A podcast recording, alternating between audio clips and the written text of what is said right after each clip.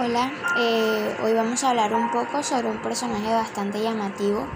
y bastante conocido en la historia de la política, la política clásica, que ya muchos conocemos como Nicolás Maquiavelo, eh, nacido en Florencia en 1469, que fue un escritor y estadista. Antes de ingresar un poco más a sus logros, a sus obras y a incluso a la más reconocida, vamos a hablar también sobre los aspectos más relevantes de su vida, eh, donde nació y que se desempeñó. Bien, para empezar podemos decir que se conoce principalmente que él es nacido del seno de una familia bastante humilde, bastante empobrecida. También que vivió en Florencia eh, casi que toda su vida y que ya entrando un poco más a los aspectos más importantes de lo que se dedicó, se dice que tras la caída de Girolamo eh, Savonarola en 1498 fue nombrado secretario de la Segunda Cancillería, pues encargada de los asuntos exteriores y de las guerras en las ciudades cargo ocupó hasta 1512 y que le llevó pues a realizar importantes misiones diplomáticas ante el rey de Francia, el emperador Maximiliano I de Habsburgo y César Borgia, entre otros. Hablemos también un poco sobre su actividad diplomática.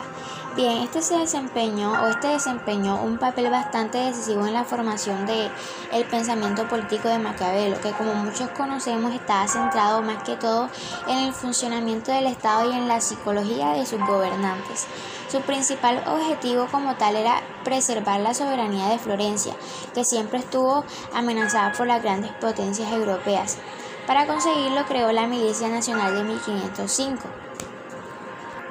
Cabe recalcar que eh, intentó sin éxito propiciar el acercamiento de posiciones entre Luis XII de Francia y el Papa Julio II, eh, cuyo enfrentamiento terminó fue en una derrota de los franceses y también en el regreso de los Médicis a Florencia. Justamente como consecuencia de este giro político, Maquiavelo cayó en completa desgracia. Fue acusado de traición, encarcelado e incluso se dice que fue levemente torturado pues varios años después, tras recuperar eh, la libertad, se retiró a una casa de su propiedad a las afueras de Florencia, donde eh, emprendió ya la redacción de sus obras, entre ellas su obra maestra o la más conocida como El Príncipe. Bueno, tras conocer un poco de la vida de Maquiavelo, hablemos de su obra más representativa después de ya conocer las razones del por qué empezó a emprenderlas.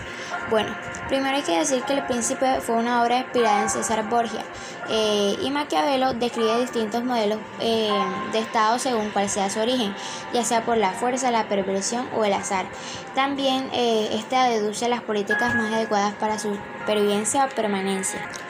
Haciendo un breve análisis del príncipe, se puede decir que este constituye un importante aporte a la concepción moderna de la política. En este sentido podemos decir que es una obra que contradice la tradición filosófica del pensamiento político antiguo, lo cual la práctica o se ve ensombrecida por la idealización de gobiernos y de ciudades utópicas. Al contrario, en el príncipe, Maquiavelo establece que es el ejercicio real de la política y que implica eh, situaciones reales con hombres y pueblos reales, cuyas conductas, decisiones, incluso las acciones generalmente pues no responden a la moral sino a las leyes del poder. Así pues podemos decir que la importancia de esta obra radica en que deja al descubierto las verdaderas prácticas del poder y muestra la forma en que frecuentemente el ejercicio el ejercicio del poder contradice u obvia los preceptos morales. De allí en que, en lugar de dedicarse a hacer juicios sobre la moral o la religión, se enfoque más en cuestiones de estrategia política. Ahora centrémonos un poco en el contexto histórico-social y que dice Maquiavelo que la sociedad no se desarrolla por voluntad divina, que la sociedad no se desarrolla por voluntad divina, sino que en virtud de causas naturales